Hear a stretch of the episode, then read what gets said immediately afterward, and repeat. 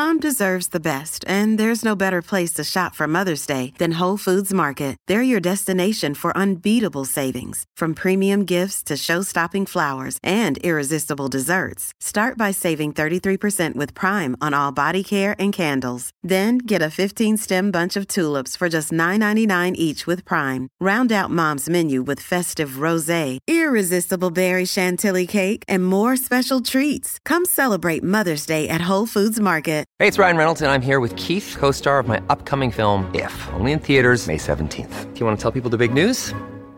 All right, I'll do it. Sign up now and you'll get unlimited for $15 a month in six months of Paramount Plus Essential Plan on us. Mintmobile.com slash switch. Upfront payment of $45 equivalent to $15 per month. Unlimited over 40 gigabytes per month. Face lower speeds. Videos at 480p. Active Mint customers by 531.24 get six months of Paramount Plus Essential Plan. Auto renews after six months. Offer ends May 31st, 2024. Separate Paramount Plus registration required. Terms and conditions apply if rated PG.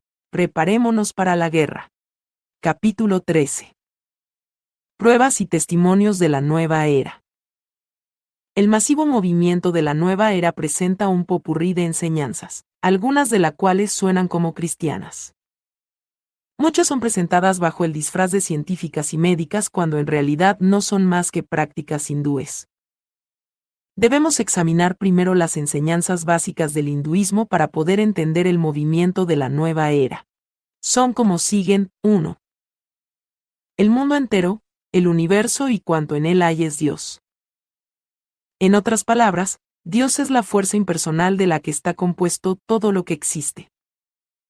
No hay diferencia entre la criatura y el Creador, pues ambos son uno.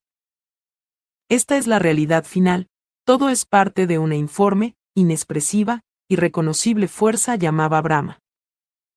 En el hemisferio occidental a Brahma se le llama el Dios fuerza.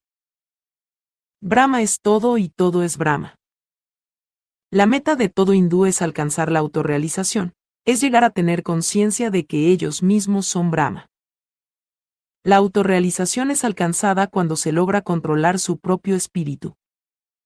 El espíritu humano es considerado Brahma mismo. A menudo, los manuales de yoga se refieren a ese acto de establecer contacto con el espíritu humano y controlarlo como estado de conciencia de divinidad. Brahma no es un dios como lo que consideramos dios. Brahma es a la vez todo y nada. Por la dificultad misma de tratar de definir a Brahma, el concepto mismo va contra toda lógica y todo lo que hay en nuestro mundo físico. Para compensar esto se utiliza el término maya. 2. Maya se refiere al concepto hindú de que cuanto vemos, tocamos o sentimos en nuestro mundo físico no es más que una ilusión, pues en la realidad no existe. Cuando un hindú alcanza un alto grado de autorrealización, se ha retirado tanto del mundo físico hacia el mundo espiritual que ya no tiene percepción consciente de lo que hay en el mundo físico. Cuando se llega a este estado, la persona no puede atenderse a sí misma ni comunicarse ya más con el mundo físico. En el vocabulario médico occidental esto es lo que llamamos un estado permanente de catatonía. En la India y otros países se adora a estas personas como grandes dioses y se vela por sus necesidades físicas, como si fueran recién nacidos. Nunca hablan ni se mueven por sí mismos. Nosotros, en Occidente, tendríamos a tales personas como enfermos mentales. Sin embargo, millones de personas en nuestro país están tratando de alcanzar ese estado. 3. En el hinduismo, la reencarnación es considerada la rueda de la vida. El espíritu nunca cambia, los que cambian son los cuerpos en un interminable ciclo de reencarnaciones. Cada persona muere para volver a vivir en una forma diferente. El hinduismo oriental enseña que la persona puede volver a vivir como insecto, ave, y aún como planta. La nueva era enseña que la persona solo regresa como persona. El único modo de escapar de esta terrible carga de reencarnaciones es lograr la unidad con Brahma.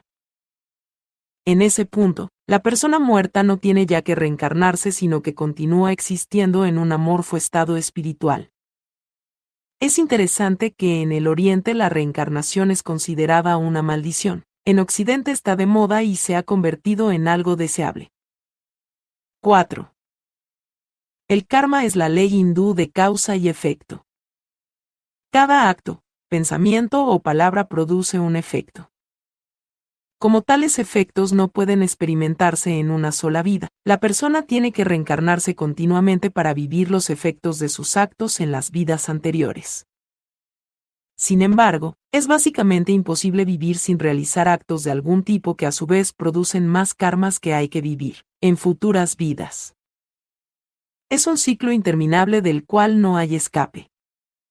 Por lo tanto, llegar a un estado de total inactividad o abandono del mundo físico ayuda a romper el círculo vicioso del karma.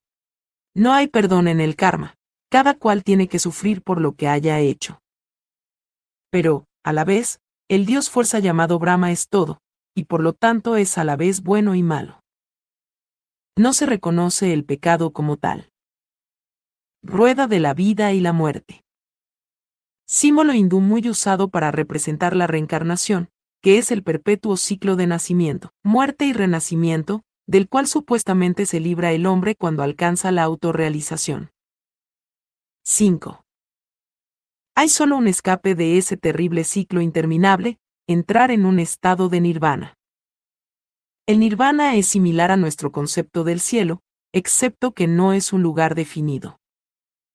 Es más bien un estado del ser es el anonadamiento, considerado un deleitoso estado de total ausencia de placer o dolor mediante la pura extinción de la existencia personal.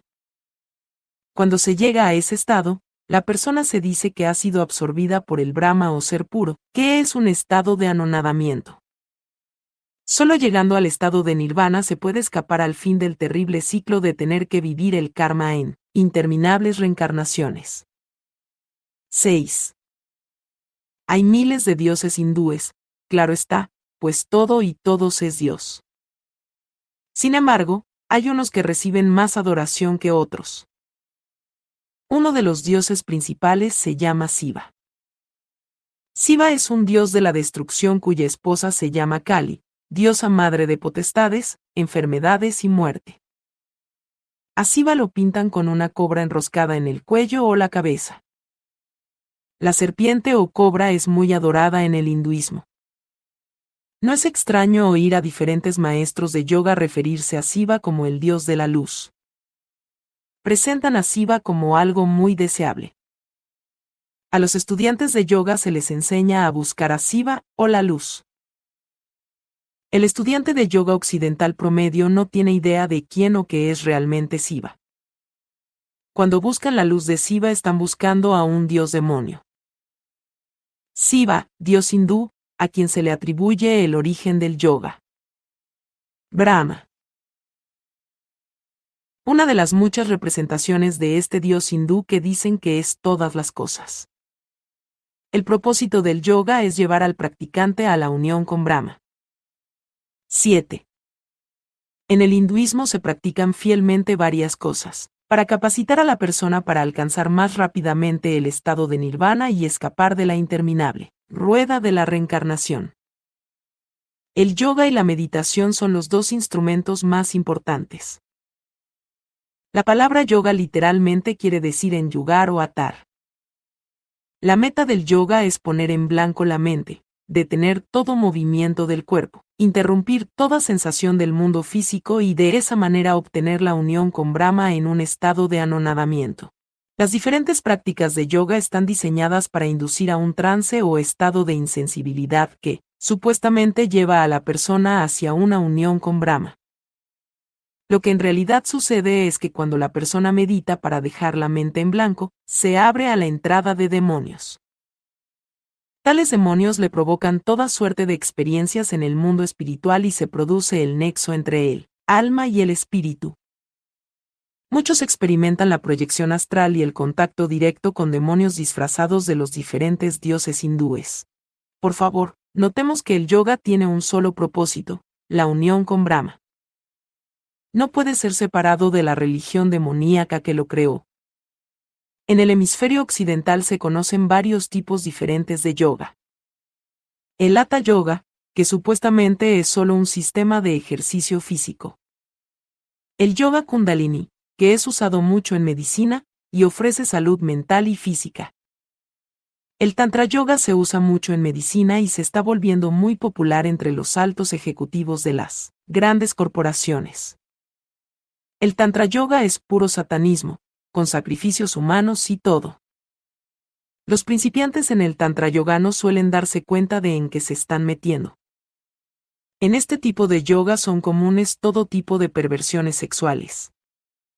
Hay muchos otros tipos de yoga. Hay cuatro tipos principales en el hinduismo: Karma Yoga, Bhakti Yoga, Jnana Yoga y Raja Yoga. Cada uno de estos cuatro habrá de ser usado por personas de diferentes naturalezas. Pero todos los tipos tienen una meta. Todos los caminos, del yoga, a la postre conducen al mismo destino, la unión con Brahma o Dios y las lecciones de cada uno de ellos tienen que integrarse si se va a alcanzar verdadera sabiduría. De Sivananda Kempani en Yoga, por Lucy Liddell, Fireside Books, 1983, p. 18. Como en multitud de publicaciones el yoga es presentado como si fuera ciencia, la gente acepta su terminología sin investigar el verdadero significado de esos términos. Los libros de yoga suelen ser colocados en las secciones de salud y ejercicios físicos. Deberían ser colocados bajo religión. Quiero ilustrar algunos de estos términos y mostrar su verdadero significado. Las posiciones básicas en el yoga son llamadas asanas. Los ejercicios respiratorios tienen un papel importante en el yoga. La buena respiración se llama pranayama. El propósito de las asanas y las pranayamas es facilitar el fluir del prana. ¿Y qué es el prana? En la mayoría de los textos de yoga se le describe como la energía vital que debe fluir a través del cuerpo. Esta energía vital en realidad se refiere a un espíritu, o sea, más específicamente, a un espíritu demoníaco.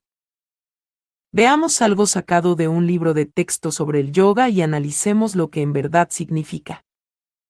El propósito final de las asanas y las pranayamas es purificar el nadis o conductos nerviosos para que el prana pueda fluir libremente por ellos y preparar el cuerpo para el surgimiento del kundalini, la suprema energía cósmica que lleva al yogi a un estado de conciencia de Dios y vid. P. 29. La cobra, una posición yoga común. Mediante la práctica de esta posición la diosa serpiente, la fuerza kundalini, despierta, yoga, p. 50. Surya Namaskar, también llamada salutación al sol.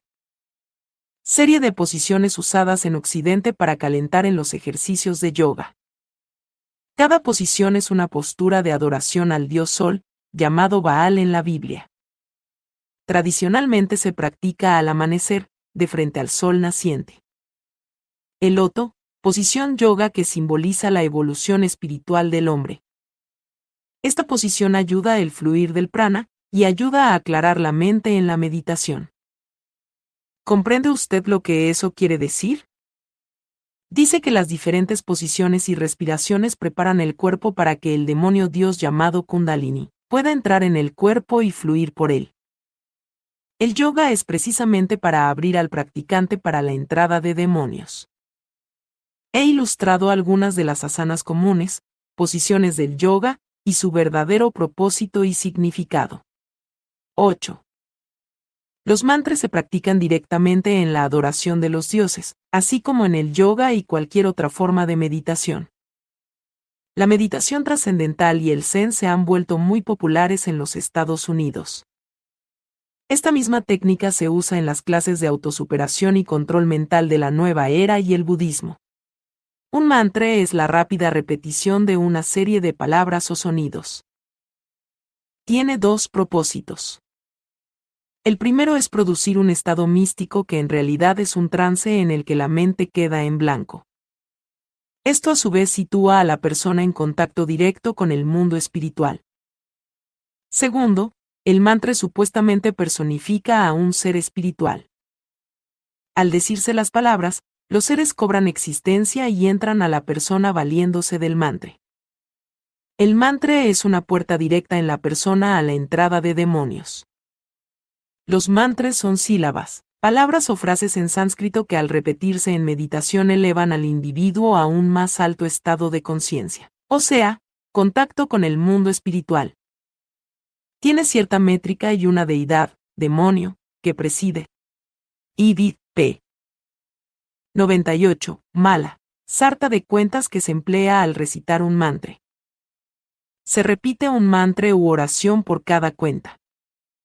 Rosario. Sarta de cuentas para la oración que se usa en el catolicismo.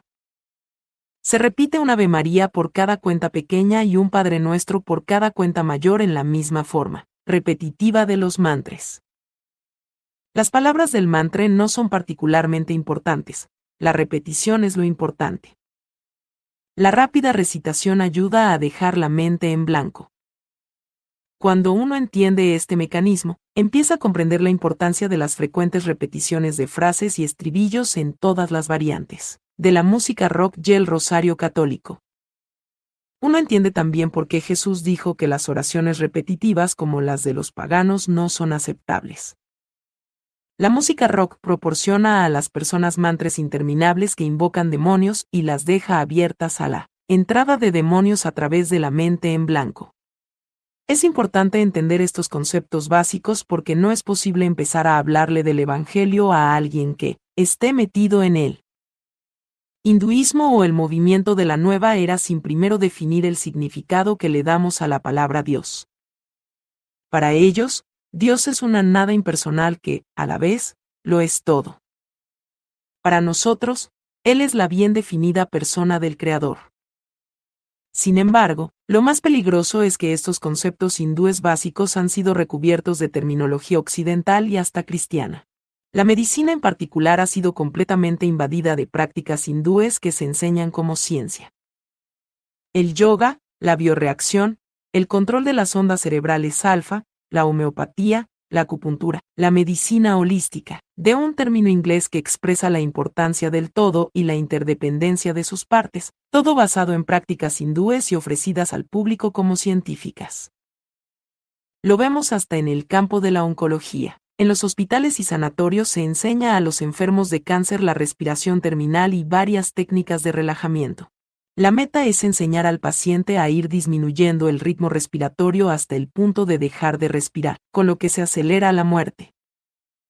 No lo olvide, la meta del yoga es la muerte física, la sutileza es grande. La Biblia misma ha sido sacada de su contexto y torcida para tratar de respaldar estas doctrinas demoníacas. Permítame presentar algunos ejemplos tomados directamente de los escritos de la nueva era que nos mostrarán al instante cuán importante es poner a prueba los espíritus de la nueva era. Los de la nueva era usan términos como conciencia de Cristo, el Cristo interior, el Dios fuerza, e incluso hablan de nacer de nuevo. Voy a citar a algunos de los principales escritores de este movimiento.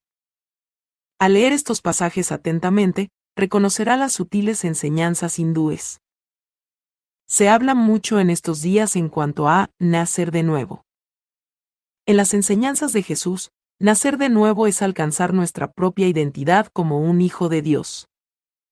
Igual que Él. Él era, y es, la autoexpresión del infinito poder del universo. Igual que usted. La única diferencia entre Jesús y usted es que Él alcanzó a plenitud la verdad en cuanto a sí mismo y usted no. Todavía. Es una cuestión de grados. Él era un super en perfección. Usted lo es en potencia.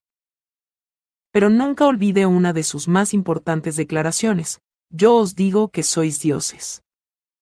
¿Cómo logramos nuestra divinidad?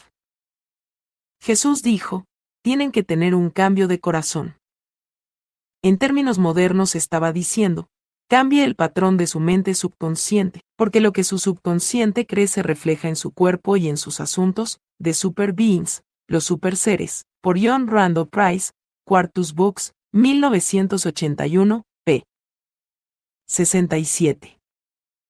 ¿Ve cuán engañoso es esto?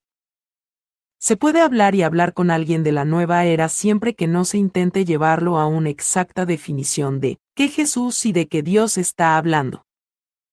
Ellos creen que los humanos somos divinos, de la misma forma que un hindú cree que todo ser humano es parte de Brahma. La cita Yo os digo que sois dioses está sacada del Salmo 82. Los de la nueva era la usan como prueba de que los humanos somos divinos e iguales que Dios nuestro Creador. Esta cita en particular causa bastante problema a los cristianos cuando tratan de hablar a los de la nueva era de que necesitan un Salvador. Veamos el pasaje en su contexto. Dios está en la reunión de los dioses, en medio de los dioses juzga. ¿Hasta cuándo juzgaréis injustamente y aceptaréis las personas de los impíos? Defended al débil y al huérfano, haced justicia al afligido y al menesteroso. Librad al afligido y al necesitado. Libradlo de mano de los impíos. No saben, no entienden, andan en tinieblas, tiemblan todos los cimientos de la tierra. Yo dije, vosotros sois dioses, y todos vosotros hijos del Altísimo, pero como hombres moriréis, y como cualquiera de los príncipes caeréis. Salmos 82, 1-7. Hay aquí dos cosas importantes que los de la nueva era quieren pasar por alto. Primero, que el único y verdadero Dios, el Creador, a todas luces es muchísimo más poderoso que los seres a los que llama dioses y, por lo tanto, pronuncia juicio contra ellos y los condena a morir como hombres. Solamente esto muestra una clara distinción entre los seres a los que llama dioses y los seres humanos. En segundo lugar, la palabra hebrea que se traduce dioses en ese texto tiene la connotación de magistrados, administradores o gobernantes, términos que a veces se aplican a los ángeles, Strong's Exhaustive Concordance, palabra 430 en hebreo. Hay una gran diferencia entre el Dios infinito, creador de todo, y los seres a los que se refiere como dioses. Estos dioses son seres creados al igual que los humanos somos seres creados. Eran, aparentemente, ángeles caídos condenados a morir como hombres por causa de sus perversidades. Jesús cita este pasaje en Juan 10:35. Pero al citarlo de nuevo diferencia claramente a estos dioses y el Dios creador. Pablo pone punto final al asunto en Corintios.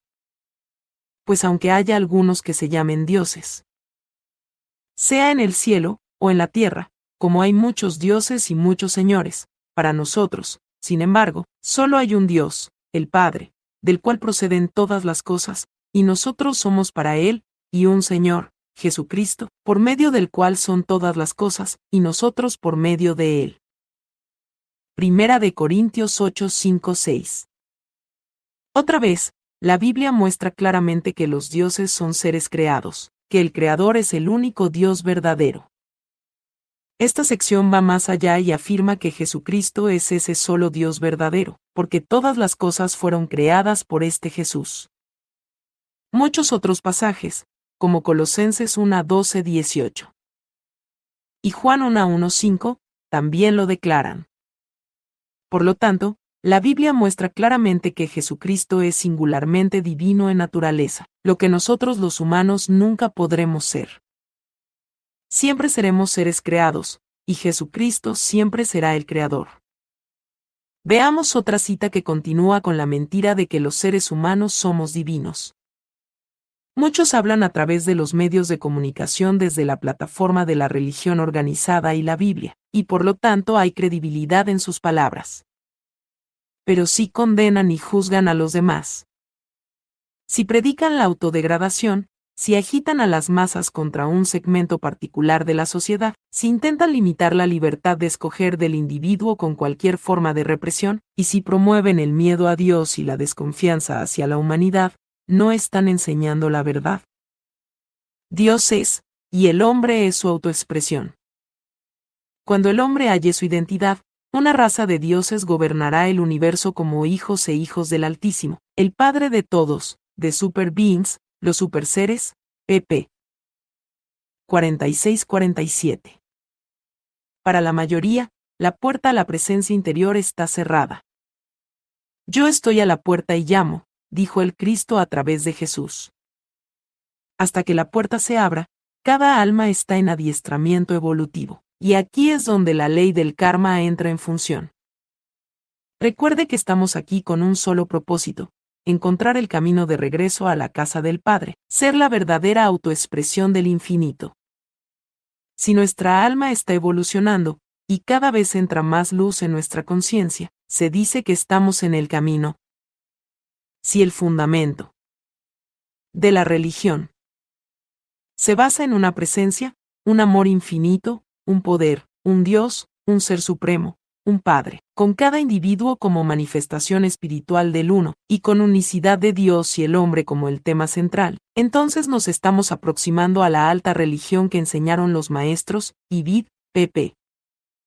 44 a 45. Fíjese que esta línea de enseñanza de la nueva era hace una distinción entre Cristo y Jesús. En otras palabras, niegan la singular divinidad de Jesús, pero dicen que Cristo habló a través de un hombre llamado Jesús. Niegan que haya ninguna diferencia entre Jesús y el resto de nosotros los humanos. Afirman que este espíritu de Cristo estuvo también en Buda, Mahoma, Krishna, etc. Enseñan que Dios es una fuerza impersonal que tiene que hallar la forma de manifestarse y experimentar existencia. Enseñan que cada ser humano es una manifestación de Dios, con lo que queda borrada cualquier diferencia entre la criatura y el Creador. Esto lleva a la inevitable conclusión, estos hombres y mujeres no andan por ahí haciendo el papel de Dios. Son Dios. Ibid P. 27. El Espíritu de Dios donde usted está, dentro, alrededor y a través de usted, es su Espíritu. Ibid P. 34. Y por último, llegan al mayor error a que es posible llegar, la idea del pecado original es totalmente falsa. La alta religión no se ocupa para nada del pecado, sino del desarrollo espiritual del hombre, y p. 12. Si no hay pecado, no hay necesidad de un Salvador. Pero la Biblia dice que todos hemos pecado. Por cuanto todos pecaron, y están destituidos de la gloria de Dios.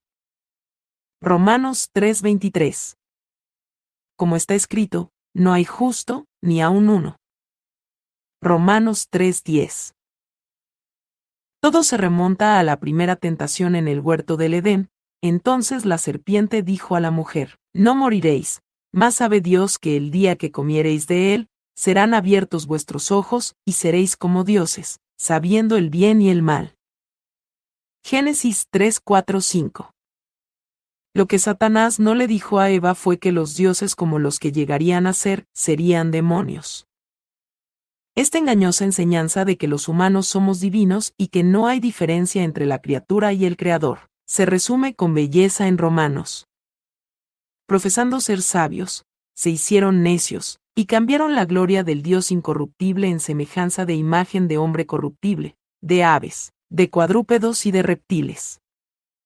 Por lo cual también Dios los entregó a la inmundicia, en las concupiscencias de sus corazones, de modo que deshonraron entre sí sus propios cuerpos, ya que cambiaron la verdad de Dios por la mentira, honrando y dando culto a las criaturas antes que al Creador, el cual es bendito por los siglos.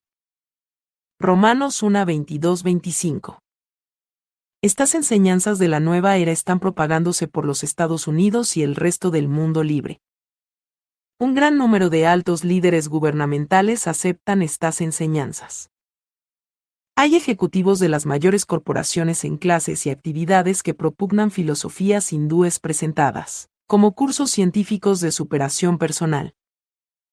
Nuestro sistema escolar también está saturado de estos conceptos. Con esto en mente, nosotros como cristianos debemos examinar sobriamente las actitudes hacia el cristianismo de los líderes del Movimiento de la Nueva Era. Los hallamos fácilmente en sus escritos. Alice Bailey, una de las principales escritoras de la Nueva Era, fue muy expresiva en sus ataques contra el cristianismo, y culpó a las enseñanzas cristianas de todos los males del mundo.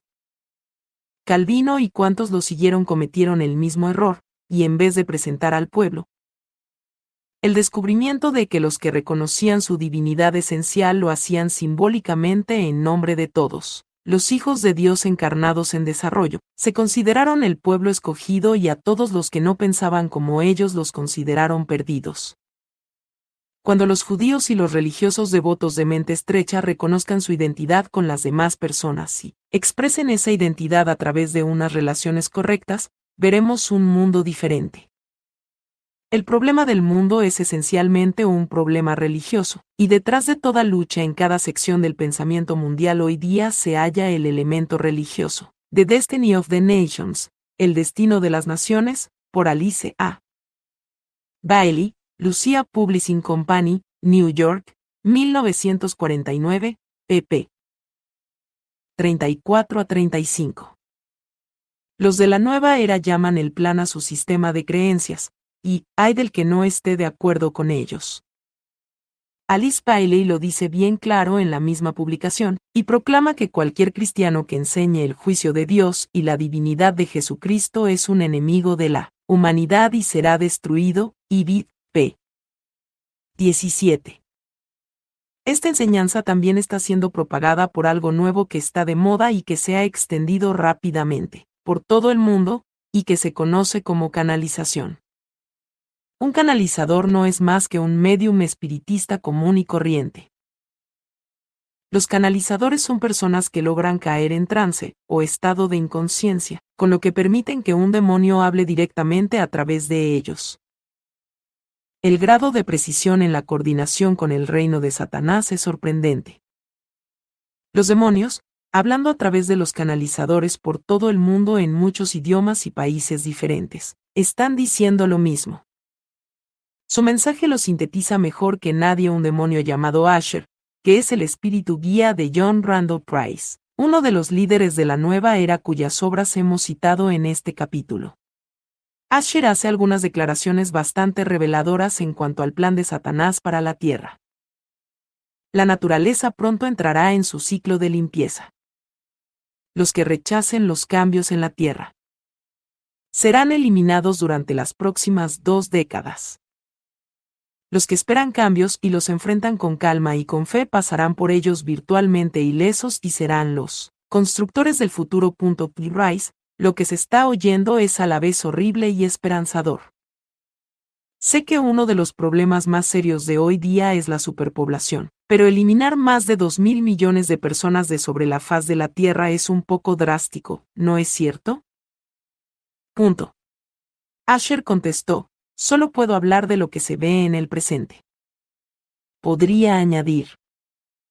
¿Quiénes somos para decir que esas personas no se ofrezcan para ser destruidos y regenerados con las miras en el crecimiento del alma? The Super Beings, por John Randall Prices, Quartus Books, 1981, pp. 18 a 19. Los escritos de Alice Bailey y muchos otros enseñan claramente que los cristianos serán los primeros en ser sacrificados en este ciclo de limpieza. ¿Escalofriante? Los que vieron a Autonalim, en situación peligrosa, parte 2, recordarán a David Manning cuando le dice a Shirley MacLaine, no hay víctimas en este mundo. Todo sucede exactamente como debe suceder. Nadie muere, y ese es el asunto. La doctrina de la reencarnación enseña que nadie muere, sino que nos reencarnamos y entramos en una nueva etapa de crecimiento espiritual. Otro escritor muy influyente escribió, cuando la gente acepta la verdad de la reencarnación, el constante temor a la muerte será eliminado y reemplazado por la aceptación de la oportunidad de transformación. Los doctores que luchan por prolongar la vida, se verán ellos mismos cual tristes payasos que ostentan su ignorancia de la renovación cósmica. Case for Reincarnation, Motivos de la Reencarnación, por Joe Fisher, p. 189. El término renovación cósmica se refiere a la supuesta evolución ascendente que se logra cada vez que una persona se reencarna en otra vida. En el hinduismo de la nueva era se enseña que cada vez que uno se reencarna, regresa como persona y crece espiritualmente hasta que deja de tener la necesidad de habitar en un cuerpo físico. No existe el asesinato bajo este sistema de pensamiento. ¿Qué mejor manera de acallar cualquier grito en contra de la persecución de cristianos? Mientras escribo este libro he tenido la interesante experiencia de asistir a una conferencia de Benjamin Krim, uno de los principales voceros del movimiento de la nueva era. Él es el que, en por lo menos tres ocasiones, colocó un aviso de página entera en el periódico Estados Unidos Today en el que declaraba que el Cristo ya está aquí. El nombre de su Cristo es el Señor Maitreya. La reunión se celebró en una enorme y rica iglesia episcopal en North Hollywood, California. Calculo que éramos 400 o más los presentes. Esta experiencia fue una demostración en la vida real de los planes de Satanás para nuestra nación y para los cristianos que creo que vale la pena describir con algún detalle. Asistí con otros tres cristianos. Antes de entrar a la iglesia pasamos un tiempo en oración pidiéndole al Señor específicamente que atara a los demonios para que la audiencia no pudiera ser hipnotizada o engañada. La reunión comenzó con el anuncio de que se observarían 10 minutos de silencio durante los cuales todos debían meditar. Para recibir una cubierta y una bendición del señor Maitreya a través de Benjamín Krim. Los resultados fueron muy interesantes. Benjamin se sentó erguido en una silla situada en el centro del escenario y pronto entró en un trance de meditación. Su respiración fue disminuyendo a tal extremo que su rostro, cuello y manos se pusieron moteados y azulados por falta de oxígeno. Su posición y apariencia cobraron una peculiar naturaleza de reptil. Sus ojos se le pusieron muy diferentes de lo que eran, en extremo penetrantes y negros. Me pareció que de repente estaba mirando a un cadáver cuya única señal de vida eran los ardientes ojos de los demonios que llevaba dentro. Fue recorriendo la audiencia sin pestañear, con un movimiento bien lento de la cabeza de lado a lado, hasta que llegó al lado en que estábamos nosotros. Fue evidente que empezó a tener serios problemas. El Señor nos dio por un momento visión espiritual para poder ver su intento de situar demonios sobre la audiencia para obtener el control de las mentes. Pero en su mayor parte no le dio resultado, y los anunciados 10 minutos se volvieron 45 en su intento por dominar las mentes. La audiencia se puso muy inquieta, y hablaba en voz baja, y movía los pies y agitaba papeles. Nos quedamos allí quietas reprendiendo y atando a los demonios. Sin embargo, el demoníaco poder hipnótico de su mirada, quizás debo decir de la mirada del demonio, era el más poderoso que yo había encontrado. Tuvimos que resistir activamente en el nombre de Jesús para que la mente no se nos quedara en blanco y cayéramos, bajo el poder de aquella mirada demoníaca. Ahora entiendo por qué es tan fácil que la persona que no sabe caiga completamente bajo ese control, y la persona que no cuente con el poder y la autoridad de Jesucristo no tiene la menor posibilidad de resistir. Algunos de los que tenían práctica en la meditación pronto cayeron en trance, y era obvio que no estaban conscientes de lo que les rodeaba. Era triste ver cómo tanta gente entregaba con toda facilidad el precioso don divino de la mente y el libre albedrío a los demonios. Después de los 45 minutos, Benjamín juntó las manos en actitud de obediencia e hizo una genuflexión para dar adoración y honra al demonio, llamado Señor Maitreya. Entonces un oficial de la iglesia se puso de pie y anunció que cualquiera que objetara o rebatiera lo que Benjamín iba a decir sería arrestado y sacado de allí por la policía por perturbar el orden. No había libertad de expresión. Me llamó mucho la atención que Benjamín estimara necesario pasar los primeros 30 minutos de su conferencia, ridiculizando y tratando de demostrar la difundida enseñanza cristiana en cuanto al rapto. Conociendo la mucha controversia que hay en los círculos cristianos en cuanto al rapto, me fascinaba que Satanás al parecer considerara esa enseñanza una amenaza tal que su siervo tuviera que pasar tanto tiempo rebatiéndola. Era obvio que en Benjamín se cumplía la profecía de segunda de Pedro, sabiendo primero esto, que en los postreros días vendrán burladores, andando según sus propias concupiscencias, y diciendo, ¿dónde está la promesa de su advenimiento? porque desde el día en que los padres durmieron, todas las cosas permanecen así como desde el principio de la creación? El Señor no retarda su promesa. Pero el día del Señor vendrá como ladrón en la noche. Segunda de Pedro 3, 3, 4, 9, 10. Después de tratar de desacreditar cualquier enseñanza sobre el regreso de Jesucristo, Benjamín pasó la siguiente hora reinterpretando a su antojo la historia, la ciencia y la Biblia, tergiversándolas para que encajaran con su teoría de la reencarnación.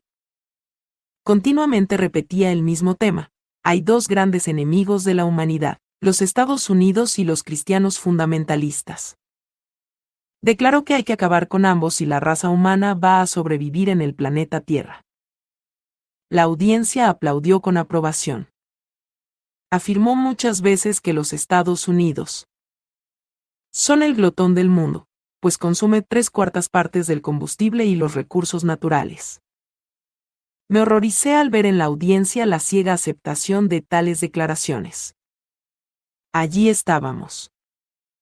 Sentados en una iglesia que se supone cristiana impedidos de expresar opiniones contrarias bajo pena de acción policíaca.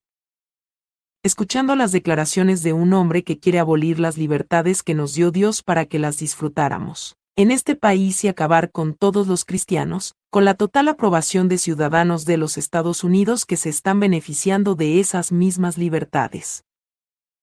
Creo que el cristiano promedio de este país ni se imagina cuán adelantado va Satanás en cuanto al establecimiento de su gobierno mundial. Aparentemente hay un sinfín de organizaciones, grupos, filosofías, cursos de superación, grabaciones subliminales, lecciones de yoga, etc., que tienen algo que ver con las creencias de la nueva era. No es posible enumerarlos a todos, pero tampoco hace falta. Basta comparar sus creencias y enseñanzas con la palabra de Dios, la Biblia, para darse cuenta de este error básico en todos ellos. Satanás es diestro en el engaño. David Spangler. Otro de los líderes de la nueva era, hace una declaración muy interesante. Veo la nueva era no solo como una visión, sino como un espíritu muy real, emergence, The Rivers of the Sacred, surgimiento, el renacimiento de lo sagrado, por David Spangler, del Publishing Company, 1984, p. 84. David tiene razón, el espíritu de la nueva era no es otro que Satanás mismo, el anticristo. Tenemos que probar los espíritus o nos arrastrarán por la eternidad al infierno. Compartamos el Evangelio a los de la nueva era por varios motivos. Es muy difícil hablar del Evangelio a este grupo. 1. Están controlados por demonios. 2. Han dejado que la mente se les haga pasiva a través de la práctica de la meditación. 3. Su creencia en la reencarnación. 4. Muchos de ellos han experimentado la proyección astral. 5. Han aceptado la creencia de que cada persona tiene su propia verdad y que cada cual se crea su propia realidad. He aquí algunas sugerencias en cuanto a cómo abordar a estas personas con el Evangelio. 1. Escribí con bastante extensión sobre el problema de hablar del Evangelio con personas que están controladas por demonios en el vino a libertar a los cautivos y en el capítulo 10 de este libro. No daré más detalles aquí, pues los mismos principios se aplican a la predicación del Evangelio a los de la nueva era. Todos ellos están atados por demonios. 2. Hay que entender que esta gente frecuentemente está en un estado similar a estar drogado. La mente se les ha vuelto tan pasiva que tienen bastante dificultad para evaluar cualquier nuevo concepto. No solo se necesita mucha paciencia para ayudarlos a asimilar los conceptos del Evangelio, sino que una vez que aceptan a Jesucristo como Salvador hay que ayudarlos a recobrar el control de la mente.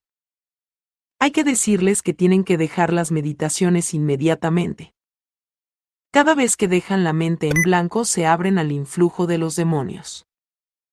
Toda esta gente necesita liberación antes de aceptar a Jesucristo. Una buena comprensión de los conceptos expresados en el capítulo 15 es esencial para estas personas. La mente es como un músculo, que se pone flácido cuando no se usa, y el proceso de recuperar el control es doloroso. La meditación es un escape del dolor y la realidad proporciona un estado de exaltación parecido al que produce la cocaína o cualquiera de esas drogas. En este sentido, la meditación es en extremo adictiva, no solo por la intervención demoníaca, sino simplemente por el placer que proporciona. Cuando son echados fuera los demonios, la persona tiene una tremenda lucha con sus deseos carnales, naturales, pecaminosos de experimentar el estado de exaltación que le produce la droga o la meditación. 3. En el hemisferio occidental se enseña una sutil y aceptable forma de hinduismo y reencarnación. La reencarnación es considerada una maldición terrible en la India y otras naciones orientales porque nunca cesa. El ciclo o la rueda interminable de la reencarnación. Además, creen que pueden reencarnarse como cualquier cosa, un ave, un animal, un árbol, etc. Han inventado un sinfín de ceremonias para ayudar a la gente a alcanzar la unión con Brahma. Aquí en Occidente se enseña que la persona siempre se reencarna en otra persona, y que cada reencarnación es un paso ascendente hacia una cada vez más alta evolución. Hablando con algunas personas que han salido del movimiento de la nueva era, lo que al parecer los hace recapacitar en cuanto a la veracidad de sus enseñanzas es que en realidad no tienen ninguna prueba de sus creencias. El cristianismo, por otro lado, tiene el testimonio de un hombre, Jesucristo, que estuvo muerto tres días, resucitó y regresó a testificar de la vida después de la muerte. Veamos también las palabras de un esgurú. ¿De qué me podría servir nacer mil veces físicamente? La reencarnación podría darme un nuevo cuerpo, pero eso no era lo que necesitaba. Era tonto pensar que podía mejorar regresando y volviendo a regresar con otro cuerpo. Algo andaba mal conmigo, y el cuerpo en el que habitara no lo iba a remediar. En el pasado había procurado las experiencias místicas como un escape de la vida diaria que los filósofos hindúes llaman maya, una ilusión. Pero quería poder para enfrentar la vida, para vivir la vida que Dios tenía planeada para mí.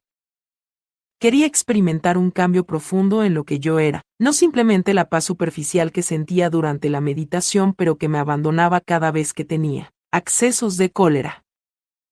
Me era necesario nacer otra vez espiritualmente, no físicamente. Escape into the light, escape hacia la luz, por Rabindranath R.